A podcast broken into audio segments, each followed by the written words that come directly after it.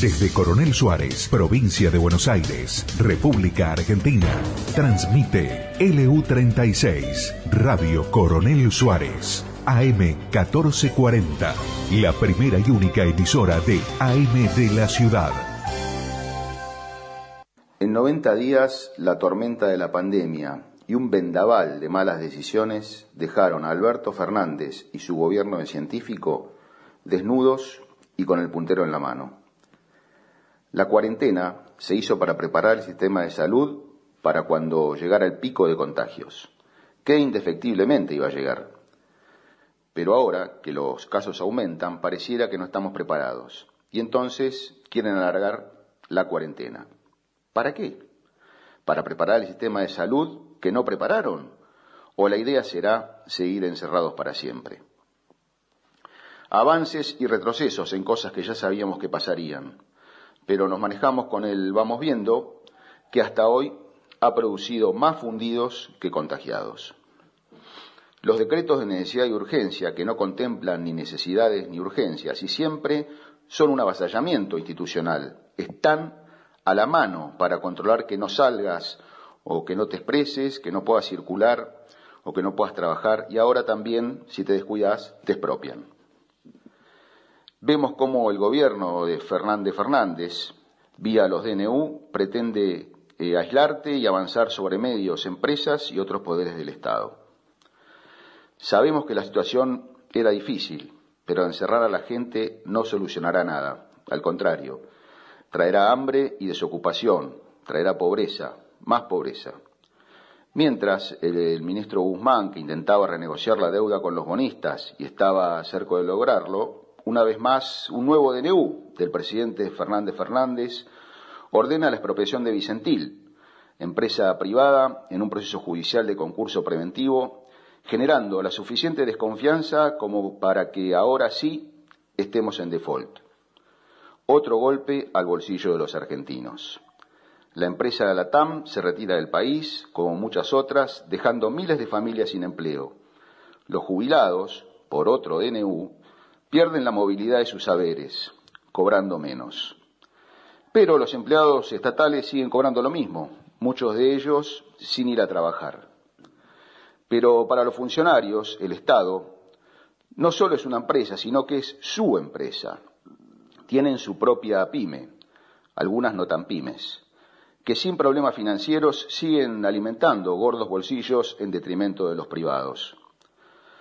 Otra necesidad y urgencia es la que vive nuestro país, con torpezas del gobierno llevándose puestos a trabajadores, profesionales, comercios, pymes y empresas de todas índoles, en un festival de medidas anticonstitucionales que golpean derechos que siempre estuvieron garantizados por la Constitución Nacional y hoy no lo están. Se puede esperar cualquier cosa. Fernández Fernández, nuestro presidente, está dispuesto a todo, va por todo. Ya desapareció aquel profesor moderado que explicaba en cadena nacional, aquella tormenta se lo llevó. Hoy vos que querés a tu bandera, a tu patria, a tu país, mirá con detenimiento el rumbo que han tomado las cosas. Y no fue la pandemia, fue el robo, la improvisación y la torpeza.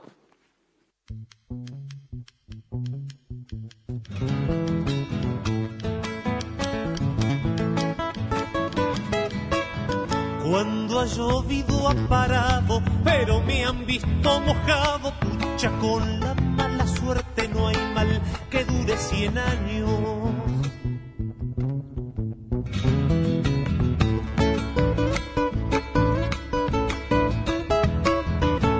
vale pájaro en mano, si ha de faltarme el bocado, más vale tarde que nunca y solo a mal acompañado.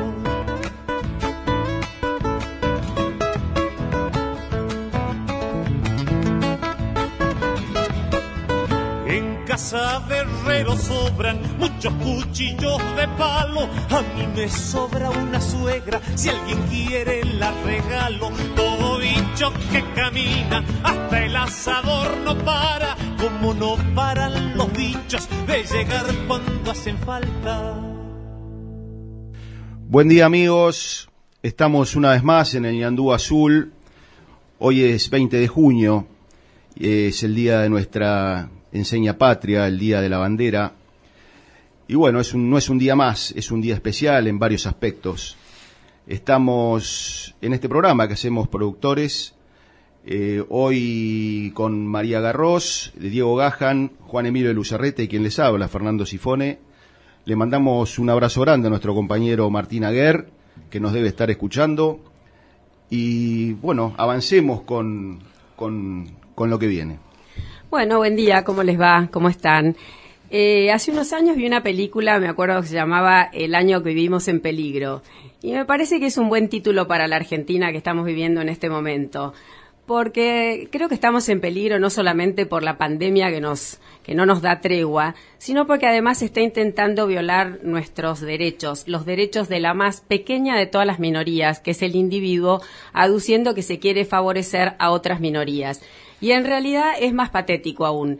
Es el despojo de algunos para tirarle unas migajas a otros y en el medio eh, los que coordinan esta maniobra quedarse con la mayor tajada. Pero el tema es que se está hablando aquí de derechos individuales, se está hablando de principios. ¿Y esto se cree o no se cree? No se puede estar un poco embarazada. No se puede decir que se cree en la propiedad privada, pero cuando se trata de una cerealera en convocatoria de acreedores con deudas al Banco Nación es plausible expropiación. No se puede decir que se cree en la libertad de comercio, pero si nos dedicamos a la exportación de soja, ahí nos cabe una, una retención. No se puede decir que se cree y se respeta la generación de riqueza, pero si la riqueza es grande, se le puede aplicar un nuevo impuesto, además de todos los otros tributos que anteriormente ya paga. Eh, yo comprendo que el presidente, el gobernador de Santa Fe, el gobernador de Córdoba, algunos diputados y algunos senadores estén permanentemente moviéndose bajo la maquiavélica premisa de que la política es el arte de negociar. Pero aquí se trata de principios y los principios no son negociables, no se deciden por mayoría, no están sujetos al voto público, son inalienables y no son conceptos relativos. El sol es el sol, la libertad es la libertad y se es esclavo o se es libre. No existe una categoría intermedia.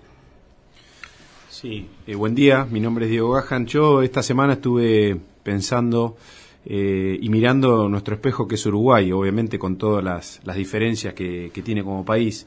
Y el presidente en varias eh, entrevistas que dio eh, siempre habló de bajar impuestos y de promover todo el trabajo porque él dice a los que promueven el trabajo no les podemos subir los impuestos porque es son justamente los que nos van a sacar adelante entonces viendo eh, lo, que pasa en la Argentina, una de las primeras medidas que tomó el presidente Alberto Fernández fue subir impuestos. A nivel municipal, hace 15 días acá se subieron prácticamente el 100% de los impuestos municipales. Todo bajo las, las lindas este, frases, como decía María. Este, este, este, este, en estos días escuchamos hablar de soberanía alimentaria para expropiar una empresa. Una empresa que exporta más del 90% de, su, de, lo, de, lo que, de lo que produce en, molienda, en, en harina de soja, en aceite, ¿De qué soberanía alimentaria estamos hablando si está exportando absolutamente todo? Entonces se fueron cayendo todos esos, todas esas lindas frases o empresa testigo. ¿Empresa testigo? ¿Para qué empresa testigo? Que el Estado esté adentro. Si ya sabemos el fracaso cuando se interviene una empresa como IPF, por ejemplo, como mm, Aerolíneas Argentinas, que realmente está en una situación complicadísima. Entonces todas esas frases o todas esas excusas este, ya este, creo que han, han, han perimido. Creo que los argentinos se tienen que dar cuenta que acá eh, la única posibilidad de salir adelante es trabajando, dejando trabajar, dando libertad, el Estado controlando lo que tiene que controlar, pero, pero no abusando y, no pretendiendo este, meterse en donde no corresponde. Creo que eh, Santa Fe y Córdoba eh, están dando muestra de ello, sus ciudadanos, y se están dando cuenta que el avallazamiento es importante y hay que pararlo, ¿no? Sí, Diego, viste el tema este del Estado omnipresente, que todo lo ve, todo lo puede, que nos quieren hacer vender, que nos cuida, que nos protege.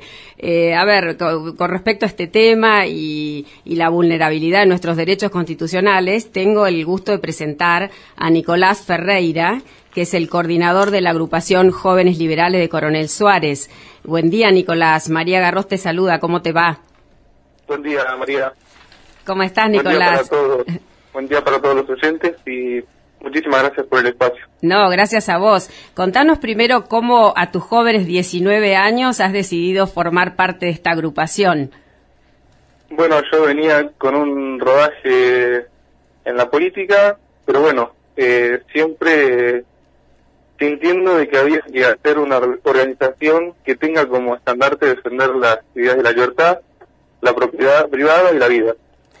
Entonces arrancó como un grupo de debate y en dos semanas tuvimos muchísima aceptación de la gente y nos dimos cuenta que esto iba a ser mucho más grande que un grupo de debate.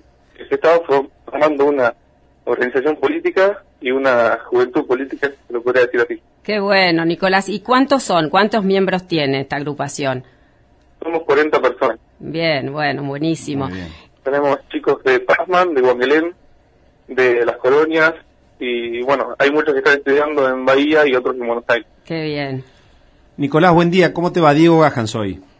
Buen día, Diego. En, en, primer lugar, este, felicitarte por la, por la iniciativa, porque siempre este, escuchamos esa frase trillada, eh, la juventud está perdida, este, y la verdad que escuchándote eh, y, y, viendo todo lo que están haciendo, para nada está perdido y creo que no son el futuro del país, son, son el presente. ¿Cuáles son las, las, este, lo, lo, que han hecho, que, digamos, desde el punto de vista político, cuál, cuál es la idea, cómo, cómo están presentes, cómo, cómo se están desarrollando? ¿Ya han formado el partido?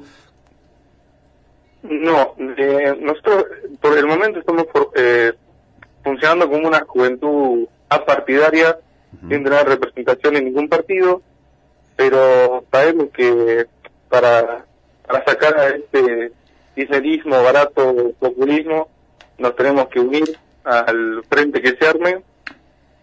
Así que por el momento estamos funcionando como un grupo y bueno, ya elaboraremos una, una carta orgánica o ya le daremos una forma más seria que una tiempo. Hoy tienen, eh, bueno, eh, por, por la edad, el tema de las redes sociales hoy y la política van de la mano. Tienen un, un este un Instagram, tienen este una página de internet de Facebook, ¿cómo cómo cómo llegan a, contactarse eh, a través de las redes con la gente? Eh, por el momento solamente Instagram, eh, lo estamos manejando muy activo. el 50% de nuestros seguidores son de Coronel Suárez, el resto de la zona, y, pero nos estamos manejando solamente con Instagram, que es jóvenesliberales.cs. Hola Nicolás, buen día. Fernando Sifone, ¿cómo te va? Buen día, Fernando. Sí, no, la pregunta era eh, un poco, vos hablaste de la propiedad privada y, de la libertad dentro de, los, de las premisas que tiene la juventud que vos coordinás. Eh, ¿Cuál es tu opinión acerca de la expropiación de Vicentín? Sí, bueno, yo creo que es un, un atentado eh, contra la propiedad privada y es más, es más que Vicentín eh, porque cuando se quedan con una empresa, corren riesgo todas. Perfecto. Es así. Perfecto, perfecto. Eh, buen día, Juan Emilio de Luzarreta. Nicolás, ¿cómo estás? Buen día. Ustedes eh, hoy a la tarde pidieron un acto en la Plaza San Martín, ¿es así? Sí, sí, siguiendo la convocatoria nacional del Ordenazo por la Libertad, eh, realmente la mayoría de la gente se va a reunir en Buenos Aires en el obelisco, pero el resto que no pueda ir al obelisco se van a reunir en cada barrio, en cada plaza de barrio o cada plaza de, ciudad. Está bien, muy bien. Perfecto, gracias, muy amable. Contanos un poquito, Nicolás, eh, para tus, los jóvenes de tu edad y un poco más grandes que han terminado la facultad, que, que se sienten desencantados, ilusionados, que no encuentran una oportunidad de trabajo en el país y viste que hay tantos que se quieren ir. ¿Qué mensaje les darías a todos ellos? Sí, yo cuando arrancamos, el mensaje era eh, no se fijan, quédense para dar la batalla cultural, la batalla de las ideas y empezar a construir eh, la política de la confianza. el gran problema que tiene el ciudadano, que es simplemente votante, tiene una desconfianza de, de todos eh, y la incertidumbre que tienen de levantarse el otro día y no saber cuánto va a estar el dólar, eh, a ver qué cosa explotó. Entonces, es dar la batalla cultural y empezar a generar un movimiento político que genere seguridad en el, voto y, bueno, empezar a formar el, futuro de Argentina. Es un trabajo largo que vamos a tener que hacer. Sí, buenísimo. Nicolás, eh, ¿hace cuánto tiempo que están eh, funcionando el- esta agrupación? Un mes y dos semanas. Ah, son, este, y ya reunieron más de 40 personas. Han recorrido, bueno, el tema es que ahora no se puede, este, los, eh, digamos, reuniones, etcétera, etcétera, eso no se puede hacer, así que exclusivamente han hecho algún Zoom, se han, este, adherido a algún, al- eh, han compartido alguna idea con algún, este, referente político, eh, bueno, eh, ¿qué es lo que han hecho? Sí, hacemos Zoom semanalmente y también hemos estado reunidos con José Luis Esper por Zoom, también con Ricardo López Murphy. Eh, hemos tenido la oportunidad de presentarnos y, y contarles qué es lo que hacemos. Bien. Bueno, buenísimo, Nicolás. Eh, te mando un abrazo grande y la mejor de las suertes. Dale, eh, mu- muchas gracias, también quiero repetir por el espacio y, y abrazo grande. Era Nicolás Ferreira, coordinador de los jóvenes liberales.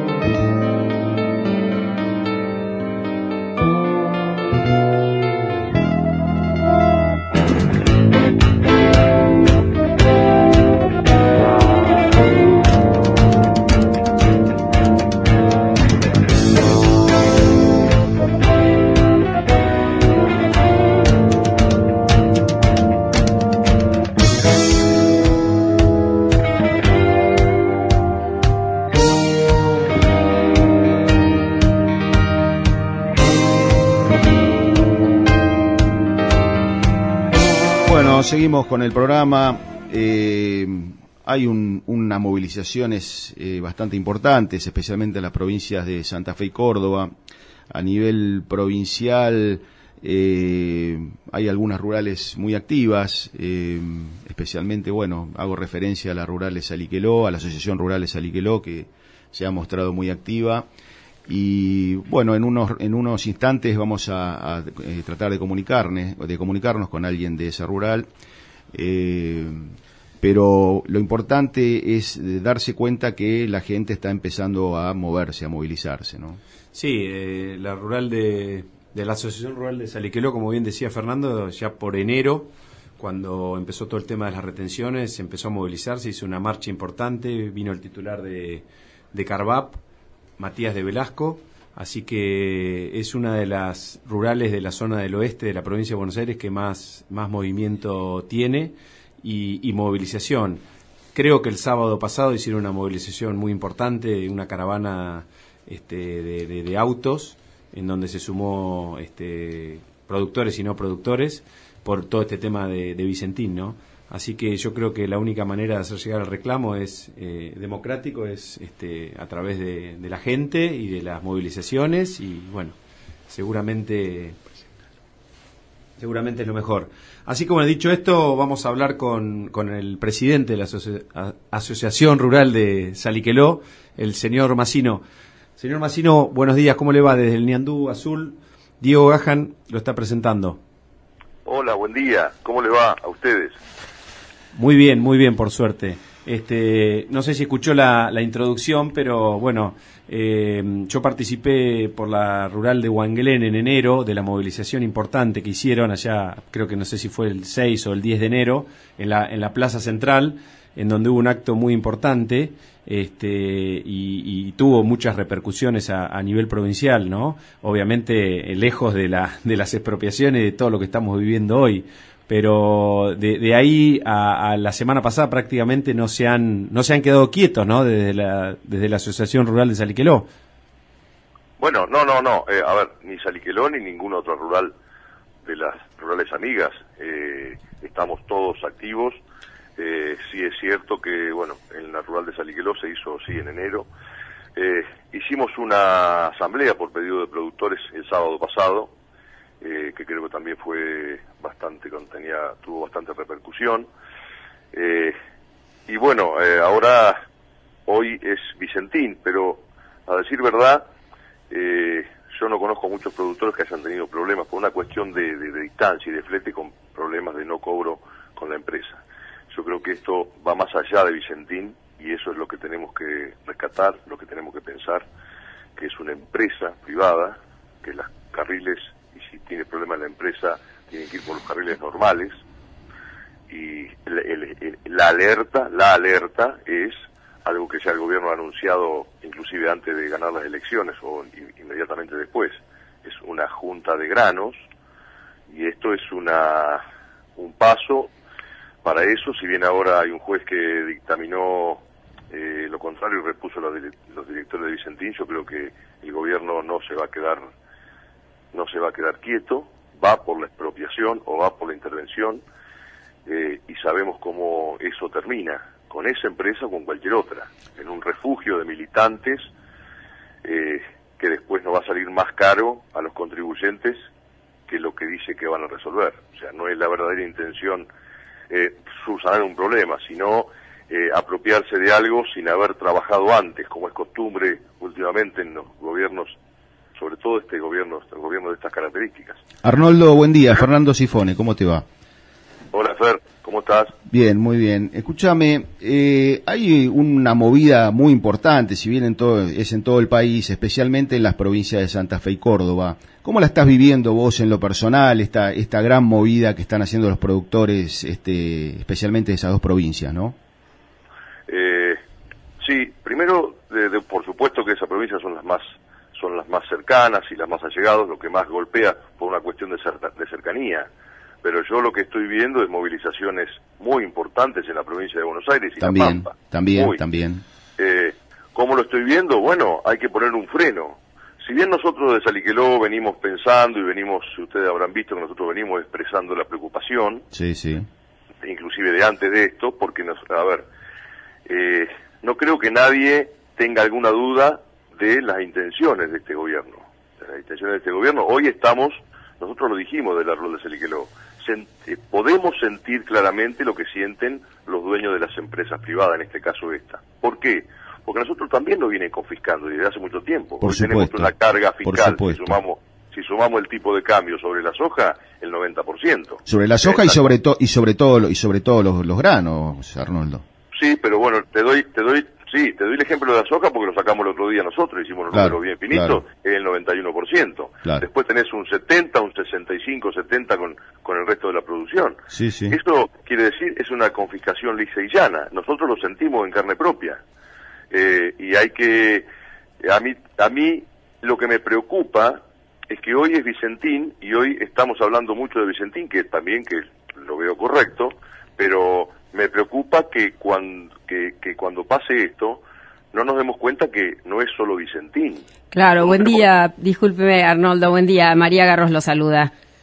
Buen día, María. ¿Cómo está? Claro, lo que usted dice, nosotros ahora es Vicentín, pero estamos todos como a la defensiva esperando cuál va a ser el próximo zarpazo, o sea, especialmente en la pospandemia, si vamos a seguir pagando nosotros los platos rotos indefinidamente.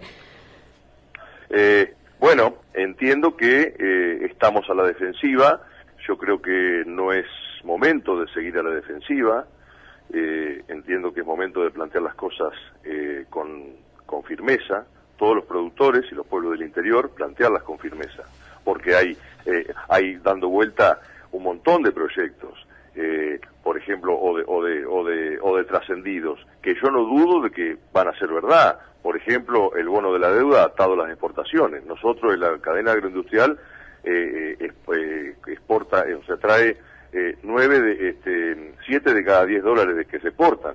Quiere decir que la mochila la vamos a llevar los productores una mochila de una deuda de la cual no tenemos la culpa. Eh, y eso no creo que nos tengamos que seguir a la defensiva, hay que plantearlo y plantarse, y plantarse de cualquier manera, plantarse porque si no, eh, digamos, eh, ahora hay una suerte de estado de sitio, porque yo entiendo que la, la, la, la cuestión sanitaria es muy importante, pero está siendo utilizada como una suerte de estado de sitio.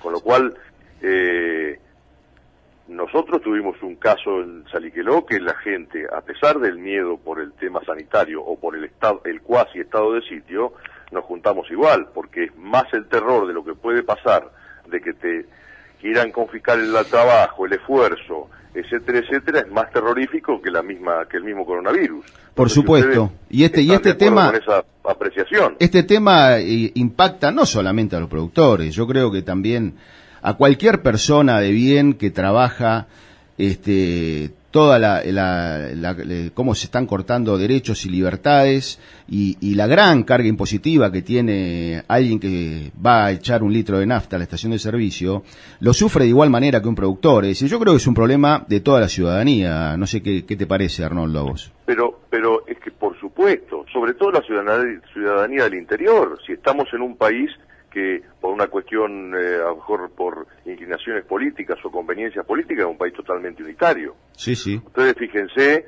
y yo he estado hablando con, eh, en todos los pueblos ha sucedido lo mismo, porque en el caso de ustedes, por ejemplo, que yo, nosotros, a ver, nosotros los dirigentes más nuevos, en el caso mío, eh, nosotros tenemos un nombre de consulta que ahí lo tienen ustedes, y entonces estamos todo el tiempo hablando, que es el, el Vasco Urruti, que nosotros, a ver, yo, yo lo suelo, va, casi todos lo solemos, como es más viejito, lo solemos consultar. Se va a enojar, ¿eh? Lo solemos consultar asiduamente. Ahí, igual que en Saliqueló, que en todas las rurales, hemos hecho una movida importantísima para poder equipar los hospi- hospitales. Eh, imagínense, acá en Saliqueló se llevan del concepto de retenciones de, de, de Saliqueló y su zona de influencia, más o menos tres presupuestos, cuatro, casi cuatro presupuestos municipales, pero después cuando quemaron las papas con esta cuestión, tuvieron que salir los, la- los pobladores a poder reequipar el hospital. Y creo que ha pasado lo mismo en, en Coronel Suárez Sí, sí. y en todas las ciudades de, de- de los pueblos del interior. Así que fíjense eh, eh, qué mal manejado está esto y la, canti- y, la carga que tenemos para, digamos, hacer no sé, no sabemos qué. Eh, Masino, Masino, buen día. Juan Emilio de Luzarreta lo saluda. ¿Cómo está usted? Hola Juan, ¿cómo le va? Muy bien, gracias, muy bien.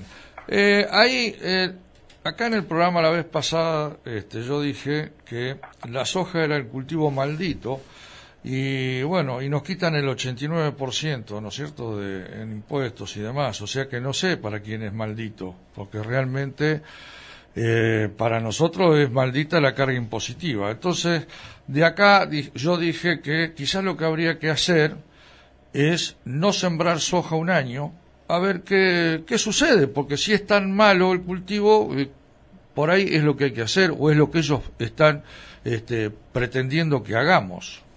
Bueno, mire, yo le voy a, a- a plantear otro concepto. Todos sabemos en el fondo que ningún cultivo es maldito, ni la soja ni ninguno. Yo le, voy a un, yo le voy a plantear un pensamiento que, a ver, por ahí una de esas, si a ustedes lo comparten. Si usted le tiene que ir a confiscar algo a alguien, ¿usted qué va a decirle? Político, usted político le tiene que confiscar algo a alguien. ¿Usted qué va a decir primero para efectuar la confiscación sin ser, sin ser, sin sufrir el escarnio popular? Usted primero, primero va a decir que usted es malo. Yo le tengo que confiscar a usted, yo le voy a decir primero, este, Juan Emilio, voy a hacer una campaña, Juan Emilio es una persona, es malo. Entonces, entonces tenemos el derecho a confiscarle. ¿Cuál es la cuestión? Ahí surge el cultivo maldito o el productor eh, oligarca, lo cual no es cierto.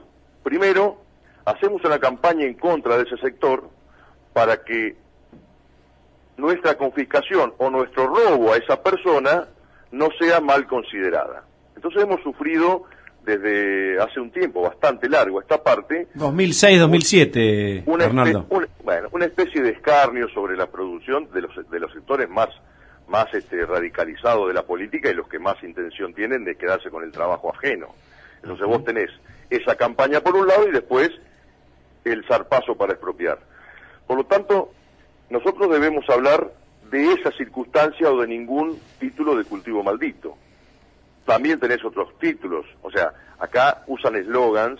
Es, eh, Arnaldo, las 4x4, las, este, todas las cuestiones que vienen hablando eh, permanentemente en, los medios de comunicación oficialista que nosotros, y, y, hasta a veces eh, es tal el juego psicológico y perverso que hacen eh, eh, que a veces uno hasta se siente con culpa de decir tengo uno tengo una, una plata para cambiar la camioneta cambiar el tractor pero no la cambio porque tengo miedo a, qué van a decir cuando una una camioneta una pickup se produce en Zárate y da el otro día el presidente estuvo en Zárate y trabajan 2.500 personas en Zárate entonces la camioneta que el que el, que el maldito productor este, la adquiere en un concesionario de su pueblo este eh, está dando trabajo a 2.500 personas de manera directa. súmele todos los autopartistas y todas las cuestiones que producen acá, que, da trabajo. Entonces, es, o sea, el, argumento enseguida se cae estudiándolo un poquito, haciendo un, estudio muy básico, ¿no es cierto? Pero lógico, pero eso se cae por su propio peso y eso, a ver, los números son los números, vos podés disfrazar lo que vos quieras. Eh, los números que vos tiraste son correctos y el concepto es correcto. Eh, y las cosas se caen por su propio peso. o sea, hablamos y damos títulos de una forma, pero estamos viendo que desaparecieron el 25% de los productores en 20 años y en el mismo y en el mismo eh, lapso de tiempo multiplicaron por cuatro la Villa Miseria. Por lo tanto, vos podés hablar de nacional y popular o hablar todo lo que, o sea, del, del, del lado de la gente que le interesa puede decir lo que quiera. Los números son los números. Ahora, yo le voy a cambiar si, si usted me permite, le voy a cambiar en la línea de pensamiento. Eh, ¿Qué debemos decir nosotros los productores que somos el sector más castigado impositivamente? Yo tengo todo el derecho ante esa ante ante ese planteo de, del campo oligárquico, todo, tengo todo el derecho a decir, miren, si usted me cobra la red vial, no me arregla los caminos, pero encima después dice que el campo es egoísta. Y usted como intendente, yo no voy a hablar de un intendente en especial, se me ocurre un intendente cualquiera, yo productor le digo, mire, usted primero tenga, tenga eh, digamos, la, la, el, el, el valor moral de devolverme en servicios el impuesto que yo pago. Y después, si usted no está capacitado para gobernar su este, municipio, no me venga a, querer ajustar por el lado de que te voy a cobrar una sobretasa.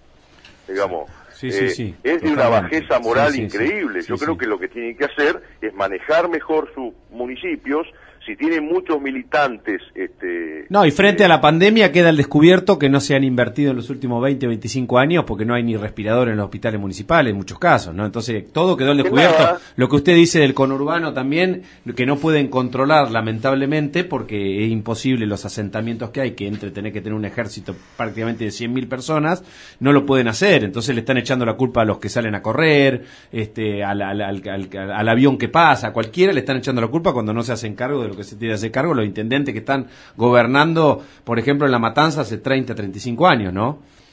Bueno, pero son cosas que están a la vista, pero hay una... Eh, eh, nosotros lo que tenemos que luchar y tenemos que eh, ser, no tener culpas de decir lo que se piensa, no tener culpas de querer invertir, no tener culpas de decidir no invertir, porque, a ver, es normal que uno quiera estar a la defensiva, es un derecho humano, es la naturaleza humana tratar de defenderse lo mejor posible y el pan de sus hijos y el esfuerzo de, su, de, de, uno y de la familia, ¿no es cierto? Por lo tanto, cuando a mí me dicen, eh, que bueno, eh, vamos a tener que un municipio o un intendente, en el Salchiquilón no es el caso por ahora, pero me dicen, no, vamos a tener que cobrar una sobretasa porque no me de, de caminos, porque no me alcanzó para el hospital. Bueno, hermano, ¿sabés qué pasa? Lo hubiese manejado mejor antes y vos, en vez de fumarte eh, la guita o manejarla mal o no estar capacitado para hacerlo, no me vengas a decir ahora.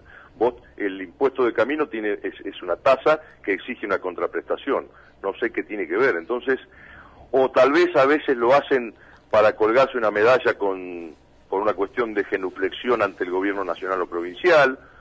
Todas esas cosas hay que, hay que ser firmes y, y decirlas cuando haya que decirlas sin ningún, sin ningún problema. No, eh, o sea, tenemos, nosotros tenemos toda la autoridad moral para decir lo que pensamos, lo que no hay del otro lado de autoridad moral. Perfecto, Arnoldo. Arnoldo. Han quedado muy claros los conceptos, nos corre el tiempo. Eh, no queda más que agradecerte tus palabras y el, tiempo que nos has dedicado. Y bueno, no te, digo hasta la próxima. Bueno, les mando un abrazo grande, suerte ahí hoy, si se reúnen. Bueno. Eh, y, bueno, no hay que tener ni miedo, ni, ni, ni culpa, ni nada. Hay que plantear las cosas como son. Perfecto. Un abrazo grande, Arnoldo. Gracias. Les mando un abrazo. Muchas gracias a ustedes. Era Arnoldo Massino, presidente de la Asociación Rural de Saliqueló.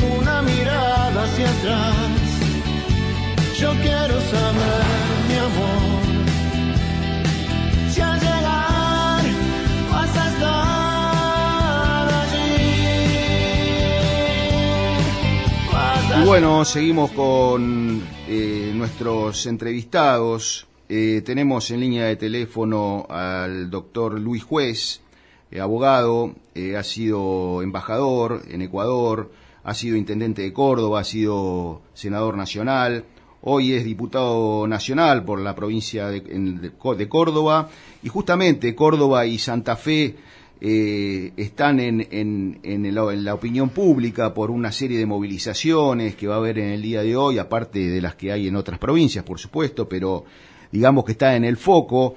Eh, Luis, buen día para el Ñandú Azul, Fernando Sifone, ¿cómo le va? ¿Qué tal, Fernando? ¿Cómo va? Buen día. Buen día. Bueno, estábamos hablando un poco de todos estos temas de, de- de- que han despertado la ciudadanía, el tema de Vicentín especialmente, y ustedes ahí, eh, digamos, los diputados eh, de tanto de Córdoba como de Santa Fe, eh, digamos que están, estarían jugando un papel fundamental en esto que, viene en el Congreso, que no sé si tendría que haber llegado siquiera al Congreso, pero bueno, parece que va a llegar. ¿Cómo la ve usted, Luis? Complicado, la verdad que complicado, había una situación difícil. Bueno, aparentemente habrían, ayer eh, habrían cambiado la estrategia y en vez de ir por la expropiación, el gobernador de Santa Fe estaría planteando una intervención a partir de la Sociedad de Inspecciones Jurídicas santafesina, pero en definitiva el objetivo es el mismo, quedarse con la empresa, quedarse con la propiedad privada. Eh, y la verdad que es lamentable porque ya hay un juez que interviene en la quiebra, que tomó decisiones, que está verificando los créditos. Pero bueno, es muy difícil que esta gente cambie de opinión. La gente está tiene un problema con el sector agropecuario, no conoce cómo funciona la producción, tiene una enquina desde el año 98 que perdió la 125. Sí, y se le cruzó que se tiene que quedar con esta cerealera y, y de una forma u otra lo van a hacer. ¿eh?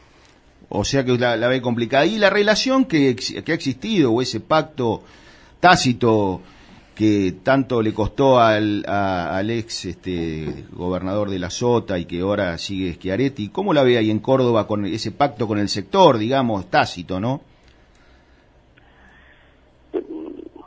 Schiaretti está en el último tramo de su mandato, eh, ya no va a poder ser gobernador, la provincia la tiene endeudada, lo mismo que Perotti. Y cuando gobierna el peronismo a nivel nacional, los gobernadores peronistas se terminan de una forma u otra alineando. Claro. Esto inexorablemente, mucho más cuando tienen dependencia de la billetera. El papel de Schiaretti y de Perotti en este tema ha sido lamentable, la verdad que ha sido lamentable. Luis Juez, buen día. Diego Gaja nos saludo. ¿Cómo le va? Un gustazo enorme hablar con usted. Igualmente, ¿cómo anda usted? ¿Usted cree que, que de, de- de- por la, toda la revuelta que se ha armado ahí en Reconquista, en Avellaneda, eh, no se avecina otra nueva 125? Obviamente con eh, no, no es lo mismo, pero este es parecido, ¿no? Y la verdad que el tema podría ser más grave que la 125, porque la 125 era el incremento de la, de la arancel a la exportación de los sectores de la producción primaria. Esto con la idea que tienen de quedarse con las empresas privadas, eh, con esta idea que siempre le da vuelta por la cabeza de la expropiación, es mucho más grave, porque hoy es Vicentín, mañana puede ser cualquier empresa, metalmecánica, agropartista, agroindustrial, pero, pero, pero bueno, parece Está bien, que pero usted, no toma, usted, no toma debida nota. ¿usted cree que con, con- con todo lo que ha pasado con la gente, cómo, cómo salió y que seguramente va a salir, ¿no cree que ese puede ser uno de los frenos o cree que estos igual van por todo? No, yo no creo que estas cosas lo frenen a la gente esta, no, no. No, mire, que ayer el juez le cambió el eje y le dijo que los interventores eran solamente veedores, a la media hora apareció Perotti con la misma medida, con igual eh, argumento, utilizando una herramienta que tiene la provincia que inspección de sociedades jurídicas. No, no, yo no lo veo para nada, no. No lo veo que estén mejores, no lo veo que puedan reflexionar, no lo veo con capacidad autocrítica.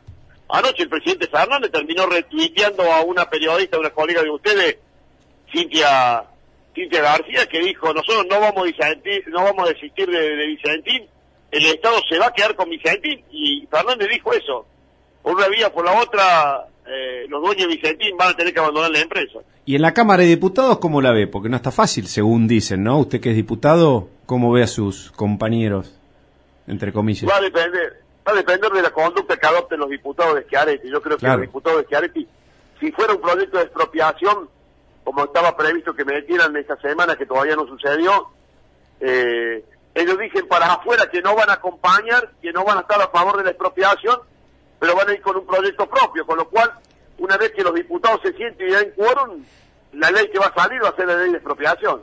No hay otra. Buen día, diputado. Mi nombre es María Garros, mucho gusto. ¿Cómo le va? Bien, escúcheme, primero Vicentín, después la TAM. ¿Usted cree que esto contribuye a generar un clima para atraer inversiones? Es decir, ¿quién va a venir a poner un peso acá tan necesitado después de la pandemia, especialmente con todos estos antecedentes, no? ¿Y ¿Pero usted cree que les importa a ellos? Si en definitiva el argumento que tenía el presidente Fernández fue que se había enterado que había dos empresas extranjeras con decisión de invertir en la quiebra de Vicentín, entonces para evitar la extranjerización tomaba esa decisión. Fíjese qué contrasentido. El mundo con la pandemia anda buscando inversiones privadas y acá que las teníamos, al gobierno lo espantan. Eh, no, yo lo veo muy complicado, claramente que el clima que genera es un clima de incertidumbre, un clima un clima de, absoluta hostilidad para, para, que, para cualquiera que quiera venir a invertir en la República Argentina. ¿Quién va a venir a poner un peso en Argentina si es un gobierno que le importa absolutamente nada? Quiere quedarse con el monopolio de los cielos y promueve el tema de aerolíneas, que se vaya LAN, que se vaya lo que ir. Viene por la propiedad privada, en el caso de Vicentín y alguna otra cuestión más. Es muy difícil con ese clima. Si yo fuera un empresario extranjero con plata y con decisión de invertir, eh, la Argentina sería la última decisión donde le pondría la plata, el último lugar donde la pondría. Luis Juez, usted hoy, eh, por todo lo que está pasando y lo que usted está diciendo, está gobernando la vicepresidenta o el ala dura, como dicen, del, del kirchnerismo. Eh, Fernández, o sea, por un lado eso, por el otro lado, quizá los gobernadores, amén de lo que usted dice del peronismo, este Perotti, Schiaretti, que se deben más a, sus votantes. Eh, ¿cómo, cómo, ¿Cómo va a quedar esto? ¿Cómo, cómo seguimos así? Porque eh, ya se está viendo una fractura eh, a nivel interno del peronismo. Es como que Fernández, el otro día, la senadora dijo eh, al, presidente de la nación, nada más ni nada menos, cuando anunciaron el proyecto, gracias por acompañarnos, ¿cierto? El presidente no acompaña. Entonces es como que también lo están dejando, lo están dejando ridículo, ¿no? Pero yo no me preocuparía por el presidente Fernández, la verdad que por sus problemas psicológicos y, por su, su- la verdad, por su bipolaridad que lo resuelva con un psicólogo, con un psiquiatra. O sea, Sí. Fernández está ahí porque le prestaron el sillón. Él sabe perfectamente que los votos no eran de él, así que, que está toda la semana rindiendo tributo a los que lo pusieron en ese lugar. La estrategia fue brillante. Fernández no podría haber sido nunca presidente porque no tiene votos propios. Cristina no podría haber sido nunca vuelta a tomar decisiones porque la verdad que la gente la, la detestaba. Entonces armaron una sociedad perfecta. Fernández presidente, Alberto, Cristina toma las decisiones, Fernández Cristina atrás del biombo y la decisión funciona así. Fernández es como una lapicera sin tinta, la tinta la pone Cristina. Claro, y, y digamos, eh, esta pandemia ha venido como anillo al dedo para toda para todo este plan, ¿no? Sí, mire, la verdad que eh, eh, es la tormenta perfecta, es el sueño de los autoritarios. Claro. Mire, si usted quiere un autoritario, un demagogo, un, un déspota, sueña, sueña con que le venga esto. La culpa la tiene el COVID, no el autoritarismo de- del kirchnerismo. La culpa ahora es del virus, no de esta gente que tiene infectada la cabeza desde hace muchísimos años. Y es, maravilloso, porque con el tema que te quedas en tu, tu casa y que ellos te van a salir a cuidar, eh, y uno se queda porque tiene miedo, y porque tiene responsabilidad, y porque no quiere lastimar a nadie, no quiere contagiar a nadie, no quiere enfermarse, los tipos toman las peores decisiones. Pero bueno, así funciona este país, lamentablemente. Mientras usted está en su casa, ayer a Vudú le restituyen su jubilación. Sí, Pero sí. bueno, esto es una realidad que, que ofende, que lastima, que agravia. Diputado, Pero también eh, tenemos que aprender, también tenemos que aprender a votar los argentinos, tenemos que aprender a ser más, más inteligentes. Pero bueno, es un tema que nos va a demorar, ya lleva por lo menos 200 años. diputado, yo lo sigo mucho a usted por televisión y, y una pregunta más personal. eh, usted la verdad que no, no parece esos políticos que tienen el asesor de imagen que le dice cuándo conviene salir a hablar, cuándo no. Usted es aguerrido, eh, me parece que no tiene muchos pelos en la lengua. Le ha traído muchos problemas en lo personal porque hay bastante vendetta y malicia, ¿no? Y bueno, pero acá me tiene usted haciendo esta nota sentado en el living de mi casa mientras una banda de bandidos gobierna esta provincia, la mía, la que quiero alguna vez ser gobernador, hace 21 años. No, en la política, no, yo no le aconsejaría que, que siga los pasos después, porque Hmm. eso me ha condenado muchas veces a quedar en ridículo. Este es un país de cínico, de hipócrita. En este país queremos, queremos que no nos roben, pero votamos ladrones. Queremos que no nos mientan, pero votamos estafadores. Queremos que nos digan la verdad, pero votamos embusteros. No, los argentinos somos jodidos, somos una raza jodida, jodida. Eh, pregonamos una cosa y hacemos otra totalmente lo contrario. Se lo digo por experiencia propia. Yo esto, esto, esto lo hago no por no por mis contribuyentes, los vecinos, lo hago por mi hijo. Sí. Tengo claro que a mí se me va a hacer imposible alguna vez ser gobernador porque hoy estoy de moda, de vuelta, pero cuando falten dos meses para la elección, la pauta publicitaria, los recursos y el clientelismo político hace que lo de Luis Juez parezca ridículo. Es como que la matriz este, en- la Argentina este, nos, nos, nos hace caer siempre en lo mismo, ¿no? Eh, porque cambian los presidentes, inclusive cambian hasta los partidos políticos, pero la matriz parece que es siempre la misma, Luis. Y sí, bueno, pero también tiene que ver con nuestro ADN, ¿no? Nosotros también somos así, también no aprovechamos las oportunidades, tuvimos hace, eh, en 2015 la oportunidad de cambiar los destinos, eh, volvíamos con el poder, le tuvimos miedo a tomar decisiones, trajimos un montón de tipos que no tenían conocimiento del Estado, eh, creían que esto era un trámite que se resolvía en dos minutos con cuatro CEOs de empresa y la situación no es así. Si uno no tiene capacidad, gana, voluntad, decisión y no tiene ganas de estar 15, 16 horas rompiéndose el culo por la gente, después terminan volviendo lo mismo de siempre. La única, el único justificativo que, el kirchnerismo esté gobernando de vuelta en la Argentina fue la pésima gestión que tuvimos, no hay otra.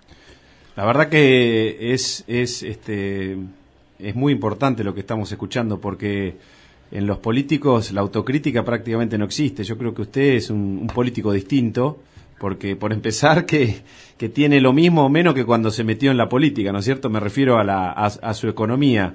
Y en segundo término, lo que estamos escuchando, hacer un- una autocrítica este, en un político es, es, casi una, una excepción, Luis Juez. De todas maneras, eh, a los oyentes, a los que nos está- están escuchando, ¿qué, qué, qué esperanza le transmitimos? ¿Cuál, cuál- nos gustaría, con su, su verborragia y su, su humor cordobés, que, que transmite una esperanza, ¿no? Más allá de que la realidad a veces es, es difícil, ¿no? Y eso es difícil. Y yo no soy un pesimista, ¿eh? Mire, yo tengo a mi hija hace 19 años con parálisis cere- cerebral. Sí. A la mañana me levanto convencido que eh, Milagro se va a sentar, eh, va a hablar, va a caminar.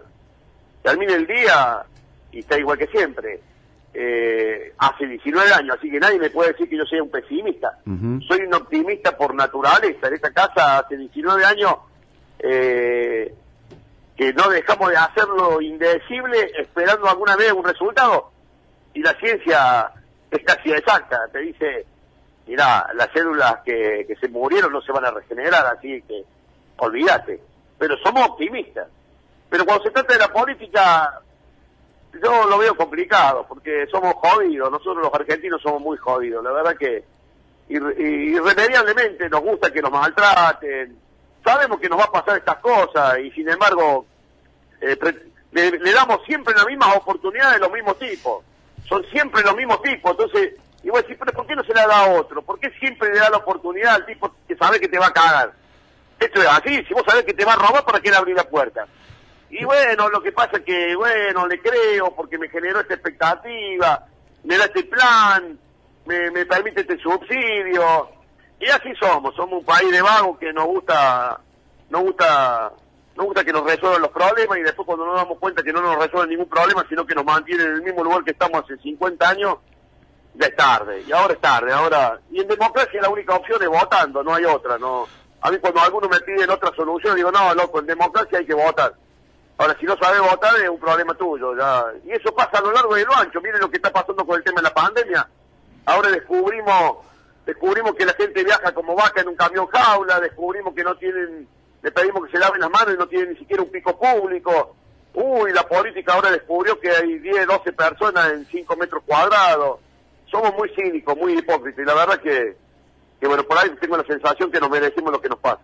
Y de cara al año que viene, Luis, ¿cómo eh, las elecciones legislativas de medio término, que siempre decimos que son las claves, las más importantes, y por poco se viene el fin del mundo, pero seguimos, seguimos este, en, en lo mismo, ¿cómo, cómo se están organizando, armando, si es que, si es que están haciendo algo, moviéndose políticamente de la oposición, ¿no? Eh, yo no veo que la gente esté preocupada por eso. Puede haber un puñado de dirigentes que, que han perdido visibilidad y están viendo cómo el año que viene se convierten en diputados o senadores. Eh, pero yo veo que la gente hoy tiene otros problemas terribles, ¿no? La gente todavía no terminó de tomar eh, verdadera dimensión de la crisis que tiene este país, de lo que va a pasar una vez que pase la, pandemia, de lo que va a quedar del Estado, nada. Vamos, hoy, el otro día escuchaba un diálogo y justo me estaban dando el aire para entrar, estaban discutiendo cuál es el prócer que tiene que tener el billete de 5 mil y uno decía que tenía que ser Carrillo por la cuestión sanitaria. Y justo me preguntan a mí, yo digo, miren, la verdad que más vale, ¿por qué no ponemos un somier que no tiene respaldo? Y estamos emitiendo. Todavía me están puteando, pero, pero es la verdad, o sea, cuando pase esto nos vamos a dar cuenta que tenemos un país destrozado. Destrozado. La emisión del Banco Central no tiene precedente. Estamos fabricando papel, papel que lo podemos usar de servilleta. Y, pero claro, como estamos dentro de casa y como la, eh, la economía está totalmente retraída porque nadie compra absolutamente nada, todavía no nos damos cuenta, pero en 60 días cuando pase esto, se va a dar cuenta que este país va a ver que remala de- del subsuelo. O sea, está la sociedad como una especie de sumida en un síndrome de Estocolmo, está como enamorada del secuestrador, no se da cuenta que, que pasa, cómo es. Y, y, mire, prenda la televisión, usted escuche a sus colegas, ahora están, lo meten un miedo terrible. ¿Y qué mierda estuvieron haciendo estos 92 días? No era para planear la curva, no era para preparar los hospitales, ¿qué estuvieron poniendo el cubrecama en, la- en los hospitales? No era para comprar respiradores, eh, no era para, para preparar la salud pública. Ahora, ahora, acuérdense, no sé de dónde son ustedes, pero... Coronel estoy Suárez. convencido- Ah, bueno, bueno, pero ahí en la ciudad de Buenos Aires y, y en la provincia de Buenos Aires van a volver a la fase 1. Sí, un pánico total. ¿Se acuerda, juez, cuando juez, ¿se acuerda cuando el presidente nos compara o se comparaba con Suecia?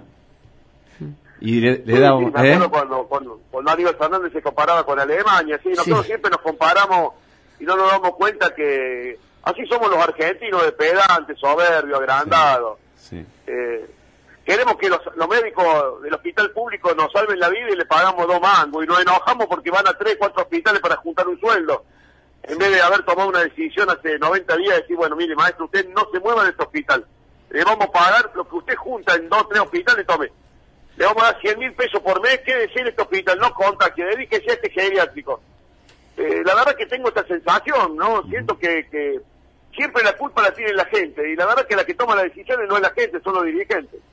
Bueno, Luis, le agradecemos mucho la comunicación eh, y bueno, eh, esperemos eh, por el bien de todos que cambiemos un poco nuestra mentalidad. Bueno, llevamos 200 años, hoy festejamos el Día de la Bandera, ni saben quién es Vegla no, no, en este país, ¿no es cierto? Pero bueno, capaz que me agarró en un día medio de, de- medio, medio deprimido, pero le digo, la verdad, ayer cuando vi el fallo del juez de Reconquista, dije, bueno, por fin, un juez que se anima, tarde, pero se anima a decirle al poder, maestro, yo soy el juez de la quiebra. Media hora después aparece el gobernador. No, la capacidad que tiene nuestra dirigencia para sorprendernos es increíble, así es que... Pero bueno, no hay que bajar la guardia, que seguir peleando. Le mando un abrazo grande, gracias. Que tengan un lindo día del padre. Hasta luego. Hasta Gracias, igualmente. Era el diputado Luis Juez.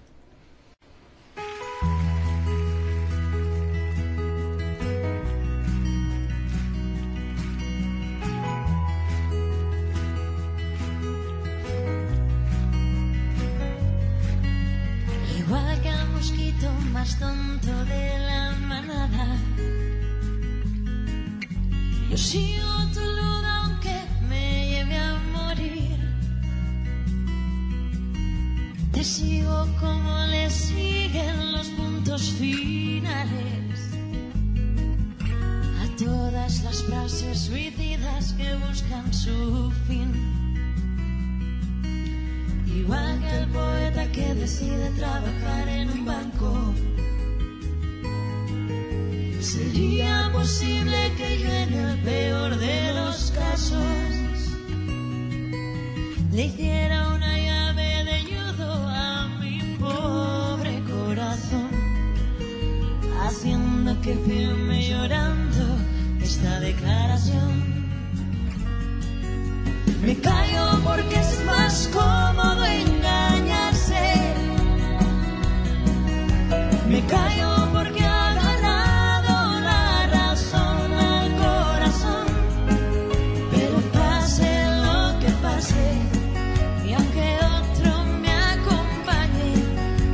Y bueno, en el Día de la Bandera nos va a dar su informe de granos eh, Puelches. Adelante, Pollo.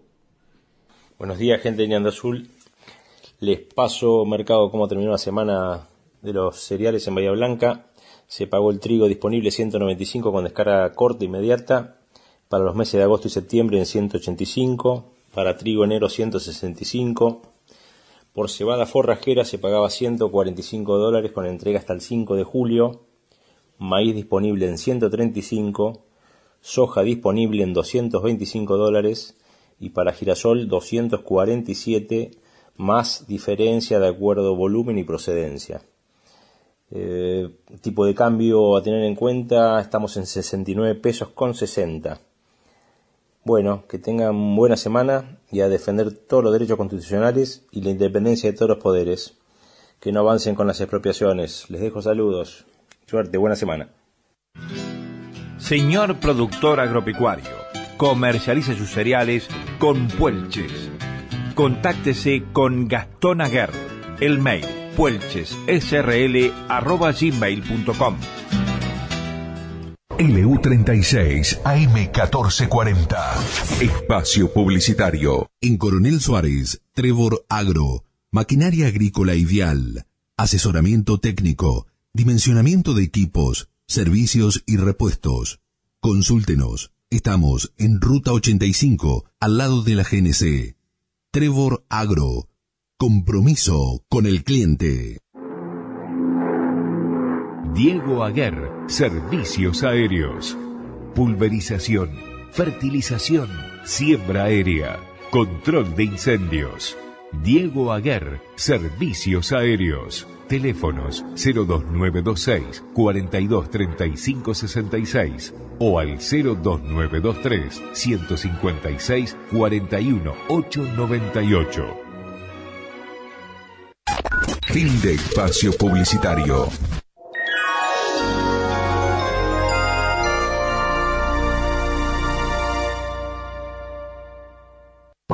Estás escuchando LU36 AM1440, la AM de tu ciudad.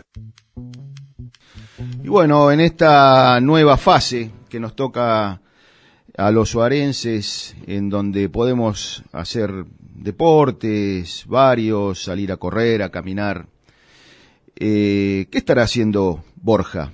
Vamos, Borja.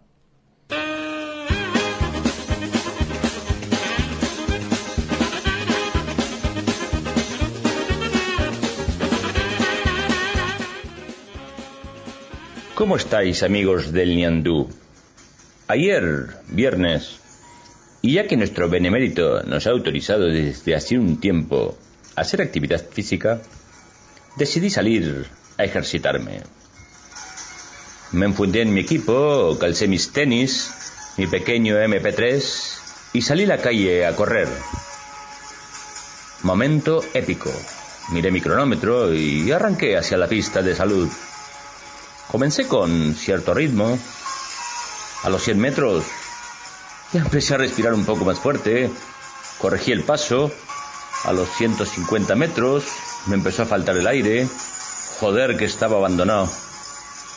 A los 200 metros sentía el corazón latiendo con fuerza. Me ahogaba y ya trotaba más lento.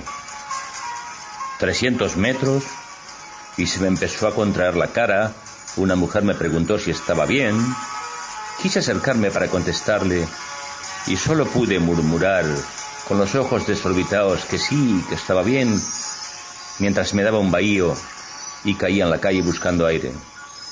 La tía salió corriendo al grito de ¡Policía! ¡Un degenerado! Veinte minutos después, aún agitado, rechacé la ambulancia que estaba a mi lado y regresé cabizbajo a la casa. Tenía razón Alberto. ¿Queríais correr? Ahí tenéis las consecuencias. Luego de una larga ducha, me preparé una sopa de ajos con pan y huevos, un tinto de Mendoza y encendí la tele. Leches. Quedé con menos aire que al correr.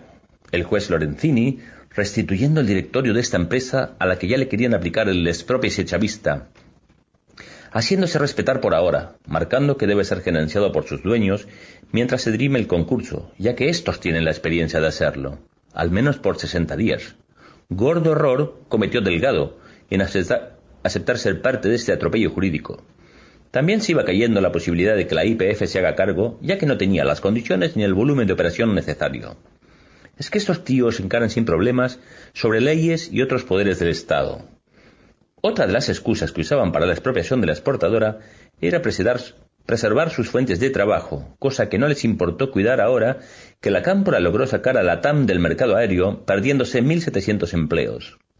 En el tema de la deuda, el tío Alberto manifiesta que los acreedores toman una actitud de dureza que no se comprende. Hombre, todo acreedor quiere cobrar. Tú pretendes intervenir en una empresa que no paga a sus clientes, pero te opones a pagar a los tuyos. ¿Qué de incoherencias? Esta cuarentena se está haciendo interminable. Si no fuera porque uno se escapa un poco, sería terriblemente complicado tolerarla. Al respecto, ya estaba invitado a participar de una manifestación de protesta.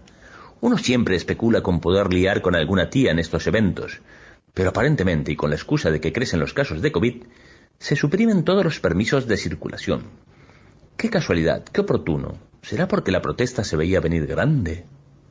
En estos días he aprendido a beber de ese brebaje amargo que tomáis. El mate, Borja. El temor, la delación y los chismes.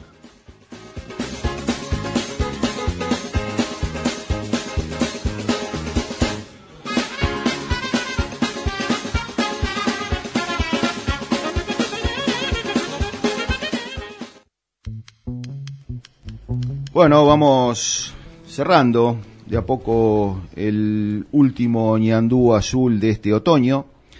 En el Día de la Bandera voy a leer una frase del general Belgrano eh, que creo nos va a ayudar a los argentinos.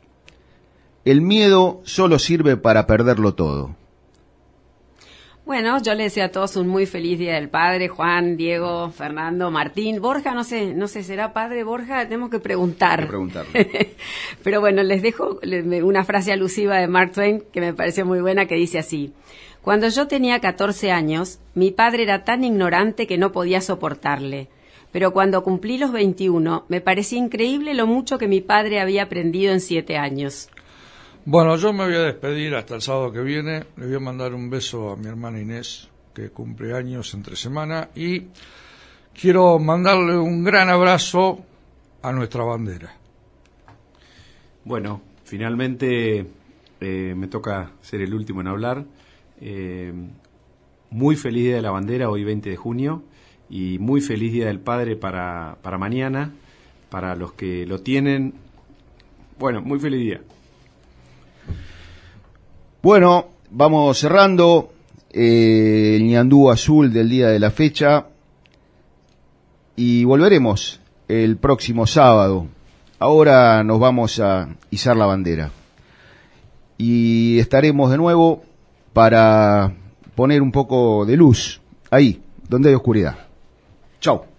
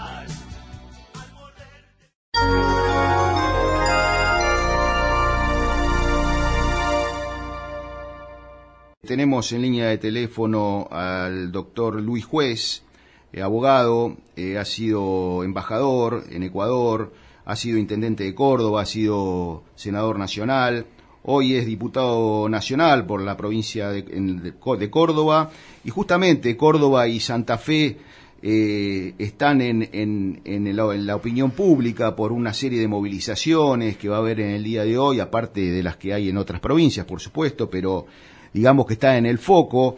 Eh, Luis, buen día para el Ñandú Azul, Fernando Sifone, ¿cómo le va? ¿Qué tal, Fernando? ¿Cómo va? Buen día. Buen día. Bueno, estábamos hablando un poco de todos estos temas de, de- de- que han despertado la ciudadanía, el tema de Vicentín especialmente, y ustedes ahí, eh, digamos, los diputados eh, de tanto de Córdoba como de Santa Fe, eh, digamos que están, estarían jugando un papel fundamental en esto que, viene en el Congreso, que no sé si tendría que haber llegado siquiera al Congreso, pero bueno, parece que va a llegar. ¿Cómo la ve usted, Luis? Complicado, la verdad que complicado, veo una situación difícil.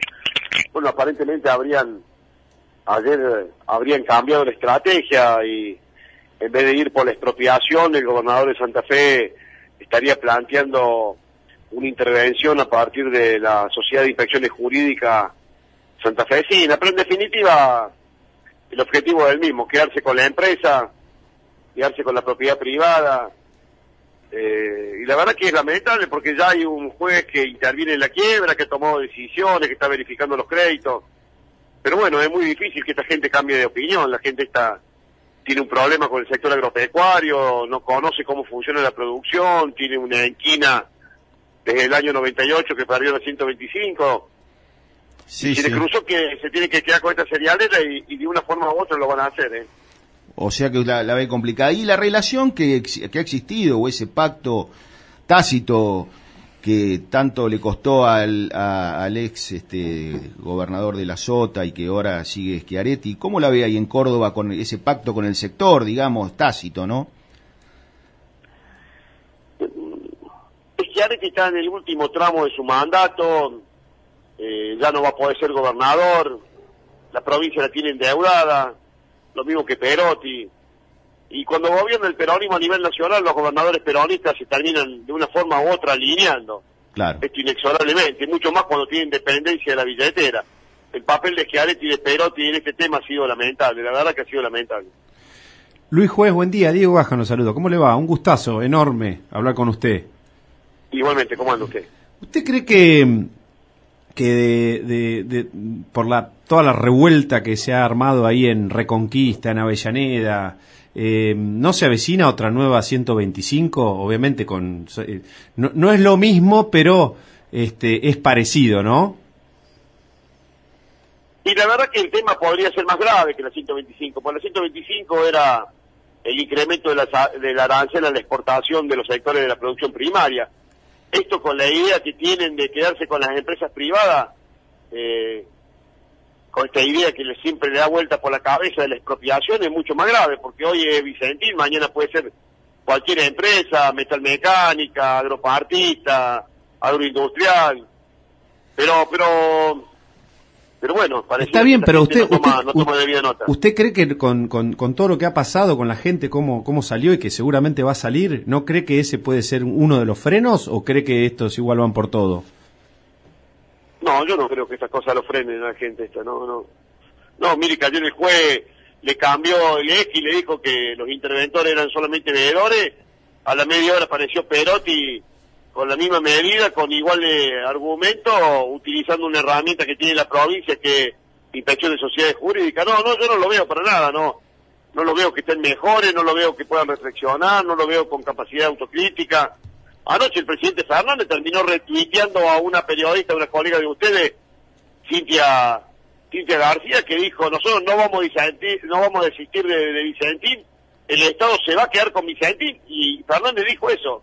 Por una vía, por la otra, eh, los dueños de Vicentín van a tener que abandonar la empresa. ¿Y en la Cámara de Diputados cómo la ve? Porque no está fácil, según dicen, ¿no? Usted que es diputado, ¿cómo ve a sus compañeros, entre comillas? Va a depender, va a depender de la conducta que adopten los diputados de Schiaretti. Yo creo que los diputados de Schiaretti, si fuera un proyecto de expropiación, como estaba previsto que metieran esta semana, que todavía no sucedió, eh, ellos dicen para afuera que no van a acompañar, que no van a estar a favor de la expropiación, pero van a ir con un proyecto propio, con lo cual, una vez que los diputados se sienten y den quórum, la ley que va a salir va a ser la ley de expropiación. No hay otra. Buen día, diputado. Mi nombre es María Garros, mucho gusto.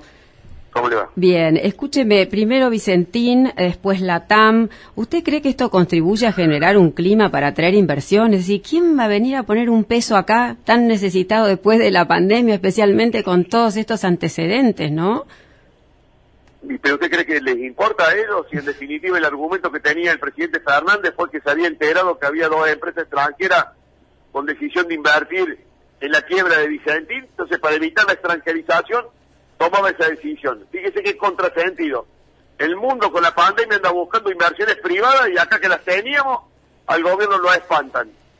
Eh, no, yo lo veo muy complicado, claramente que el clima que genera es un clima de incertidumbre, un clima un clima de, de, de, de- de absoluta hostilidad para, para, que, para cualquiera que quiera venir a invertir en la República Argentina. ¿Quién va a venir a poner un peso en Argentina si tiene un gobierno que le importa absolutamente nada? Quiere quedarse con el monopolio de los cielos y promueve el tema de aerolíneas, que se vaya LAN, que se vaya los que tengan que ir, viene por la propiedad privada, en el caso de Vicentini y alguna otra cuestión más. Es muy difícil con ese clima, si yo fuera un empresario extranjero con plata y con decisión de invertir, eh, la Argentina sería la última decisión donde le pondría la plata, el último lugar donde la pondría. Luis Juez, usted hoy, eh, por todo lo que está pasando y lo que usted está diciendo, está gobernando la vicepresidenta o el ala dura, como dicen, del, del kirchnerismo. Eh, Fernández, o sea, por un lado eso, por el otro lado, quizá los gobernadores, amén de lo que usted dice del peronismo, este Perotti, Schiaretti, que se deben más a, sus votantes. Eh, ¿cómo, cómo, ¿Cómo va a quedar esto? ¿Cómo, cómo seguimos así? Porque ya se está viendo una fractura eh, a nivel interno del peronismo. Es como que Fernández, el otro día, la senadora dijo eh, al, presidente de la Nación, nada más ni nada menos, cuando anunciaron el proyecto, gracias por acompañarnos, ¿cierto? El presidente no acompaña. Entonces es como que también lo están dejando, lo están dejando ridículo, ¿no?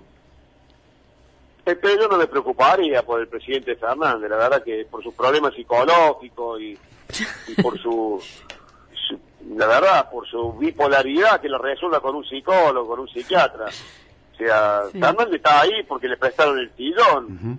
Él sabe perfectamente que los votos no eran de él, así que está toda la semana rindiendo tributo a los que lo pusieron en ese lugar. La estrategia fue brillante. Fernández no podría haber sido nunca presidente porque no tiene votos propios. Cristina no podría haber sido nunca vuelta a tomar decisiones porque la verdad que la gente la, la detestaba. Entonces armaron una sociedad perfecta. Fernández presidente, Alberto, Cristina toma las decisiones, Fernández Cristina atrás del biombo y la decisión funciona así. Fernández es como una lapicera sin tinta, la tinta la pone Cristina. Claro, y, y digamos, eh, esta pandemia ha venido como anillo al dedo para toda para todo este plan, ¿no? Sí, mire, la verdad que eh, eh, es la tormenta perfecta, es el sueño de los autoritarios. Claro. Mire, si usted quiere un autoritario, un demagogo, un, déspota, sueña, sueña con que le venga esto. La culpa la tiene el COVID, no el autoritarismo de- del kirchnerismo. La culpa ahora es del virus, no de esta gente que tiene infectada la cabeza desde hace muchísimos años. Y es, es maravilloso, porque con el tema que te quedas en tu casa y que ellos te van a salir a cuidar, eh, y uno se queda porque tiene miedo, y porque tiene responsabilidad, y porque no quiere lastimar a nadie, no quiere contagiar a nadie, no quiere enfermarse, los tipos toman las peores decisiones. Pero bueno, así funciona este país, lamentablemente. Mientras usted está en su casa, ayer a Vudú le restituyen su jubilación. Pero bueno, esto es una realidad que, que ofende, que lastima, que agravia. Diputado, Pero también eh, tenemos que aprender, también tenemos que aprender a votar los argentinos, tenemos que aprender a ser más, más inteligentes. Pero bueno, es un tema que nos va a demorar, ya lleva por lo menos 200 años. Diputado, yo lo sigo mucho a usted por televisión y, y una pregunta más personal. Eh, usted la verdad que no, no parece esos políticos que tienen el asesor de imagen que le dice cuándo conviene salir a hablar, cuándo no. Usted es aguerrido, eh, me parece que no tiene muchos pelos en la lengua. Le ha traído muchos problemas en lo personal porque hay bastante vendetta y malicia, ¿no? Y bueno, pero acá me tiene usted haciendo esta nota sentado en el living de mi casa mientras una banda de bandidos gobierna esta provincia, la mía, la que quiero alguna vez ser gobernador hace 21 años. No, en la política, no, yo no le aconsejaría que, que siga los pasos después, porque eso me ha condenado muchas veces a quedar en ridículo. Este es un país de cínicos, de hipócritas. En este país queremos queremos que no nos roben, pero votamos ladrones. Queremos que no nos mientan, pero votamos estafadores. Queremos que nos digan la verdad, pero votamos embusteros. No, los argentinos somos jodidos, somos una raza jodida, jodida. Eh, pregonamos una cosa y hacemos otra totalmente lo contrario. Se lo digo por experiencia propia. Yo esto, esto, esto lo hago no por no por mis contribuyentes, los vecinos, lo hago por mi hijo. Tengo claro que a mí se me va a hacer imposible alguna vez ser gobernador porque hoy estoy de moda, de vuelta, pero cuando falten dos meses para la elección, la pauta publicitaria, los recursos y el clientelismo político hace que lo de Luis Juez parezca ridículo. Es como que la matriz este, en la Argentina este, nos, nos, nos hace caer siempre en lo mismo, ¿no? Eh, porque cambian los presidentes, inclusive cambian hasta los partidos políticos, pero la matriz parece que es siempre la misma, Luis. Y sí, bueno, pero también tiene que ver con nuestro ADN, ¿no? Nosotros también somos así, también no aprovechamos las oportunidades, tuvimos hace, eh, en 2015 la oportunidad de cambiar los destinos eh, boludeamos con el poder, le tuvimos miedo a tomar decisiones, trajimos un montón de tipos que no tenían conocimiento del Estado, eh, creían que esto era un trámite que se resolvía en dos minutos con cuatro CEOs de empresa y la situación no es así. Si uno no tiene capacidad, gana, voluntad, decisión, y no tiene ganas de estar 15, 16 horas rompiéndose el culo por la gente, después terminan volviendo lo mismo de siempre. La única, el único justificativo que, el kirchnerismo esté gobernando de vuelta en la Argentina fue la pésima gestión que tuvimos, no hay otra. La verdad que es, es, este, es muy importante lo que estamos escuchando porque en los políticos la autocrítica prácticamente no existe. Yo creo que usted es un, político distinto porque por empezar que, que tiene lo mismo o menos que cuando se metió en la política, ¿no es cierto? Me refiero a, la, a su economía. Y en segundo término, lo que estamos escuchando, hacer un- una autocrítica este, en un político es, es, casi una, una excepción, Luis Juez. De todas maneras, eh, a los oyentes, a los que nos está- están escuchando, ¿qué, qué, qué esperanza le transmitimos? ¿Cuál, cuál- nos gustaría, con su, su verborragia y su, su humor cordobés, que, que transmite una esperanza, ¿no? Más allá de que la realidad a veces es, es difícil, ¿no? Y ya es difícil. Y yo no soy un pesimista, ¿eh? Mire, yo tengo a mi hija hace 19 años con parálisis cere- cerebral. Sí. A la mañana me levanto convencido que eh, Milagro se va a sentar, eh, va a hablar, va a caminar. Termina el día y está igual que siempre. Eh, hace 19 años, así que nadie me puede decir que yo sea un pesimista. Soy un optimista por naturaleza. En esta casa hace 19 años eh, no dejamos de hacer lo indecible esperando alguna vez un resultado. Y la ciencia es casi exacta. Te dice, mira, las células que, que se murieron no se van a regenerar, así que olvídate. Pero somos optimistas. Pero cuando se trata de la política, yo lo veo complicado, porque somos jodidos, nosotros los argentinos somos muy jodidos, la verdad que irre- irremediablemente nos gusta que nos maltraten, sabemos que nos va a pasar estas cosas y sin embargo eh, le, damos siempre las mismas oportunidades a los mismos tipos, son siempre los mismos tipos, entonces, y vos decís, pero ¿por qué no se la da a otro? ¿Por qué siempre le da la oportunidad al tipo que sabe que te va a cagar? Esto es así, si vos sabés que te va a robar, ¿para qué le abrís la puerta? Y bueno, lo que pasa es que, bueno, le creo porque me generó esta expectativa, me da este plan, me, me permite este subsidio. Y así somos, somos un país de vagos que nos gusta, nos gusta, nos gusta que nos resuelvan los problemas y después cuando nos damos cuenta que no nos resuelven ningún problema, sino que nos mantienen en el mismo lugar que estamos hace 50 años, ya es tarde. Y ahora es tarde, ahora... Y en democracia la única opción es votando, no hay otra, no... A mí cuando algunos me piden otra solución, digo, no, loco, en democracia hay que votar. Ahora, si no sabes votar, es un problema tuyo. ya Y eso pasa a lo largo y lo ancho. Miren lo que está pasando con el tema de la pandemia. Ahora descubrimos descubrimos que la gente viaja como vaca en un camión jaula, descubrimos que no tienen, le pedimos que se laven las manos y no tienen ni siquiera un pico público. Uy, la política ahora descubrió que hay 10, 12 personas en 5 metros cuadrados. Somos muy cínicos, muy hipócritas. Y la verdad que, que, bueno, por ahí tengo la sensación que nos merecemos lo que nos pasa. Y de cara al año que viene, Luis, ¿cómo eh, las elecciones legislativas de medio término, que siempre decimos que son las claves, las más importantes, y por poco se viene el fin del mundo, pero seguimos, seguimos este, en, en lo mismo, ¿cómo, cómo se están organizando, armando, si es que, si es que están haciendo algo, moviéndose políticamente de la oposición, ¿no? Eh, yo no veo que la gente esté preocupada por eso. Puede haber un puñado de dirigentes que, que han perdido visibilidad, están viendo cómo el año que viene se convierten en diputados o senadores. Eh, pero yo veo que la gente hoy tiene otros problemas terribles, ¿no? La gente todavía no terminó de tomar eh, verdadera dimensión de la crisis que tiene este país, de lo que va a pasar una vez que pase la, pandemia, de lo que va a quedar del Estado, nada. Hoy, el otro día escuchaba un diálogo y justo me estaban dando el aire para entrar, estaban discutiendo cuál es el prócer que tiene que tener el billete de 5 mil y uno decía que tenía que ser Carrillo por la cuestión sanitaria. Y justo me preguntan a mí, yo digo, miren, la verdad que más vale, ¿por qué no ponemos un somier que no tiene respaldo? Si estamos emitiendo.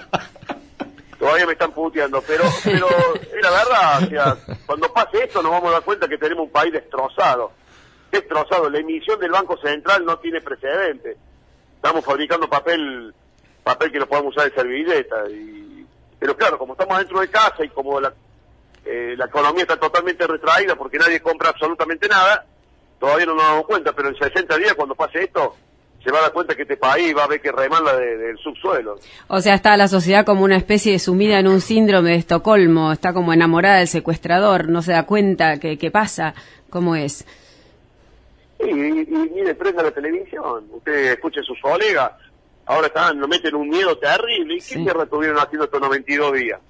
No era para aplanar la curva, no era para preparar los hospitales, ¿qué estuvieron poniendo el cubrecama en, la- en los hospitales? No era para comprar respiradores, eh, no era para, para preparar la salud pública. Ahora, ahora, acuérdense, no sé de dónde son ustedes, pero... Coronel Suárez. convencido- Ah, bueno, bueno, pero ahí en la ciudad de Buenos Aires y, le- y en la provincia de Buenos Aires van a volver a la fase 1. Sí, un pánico total.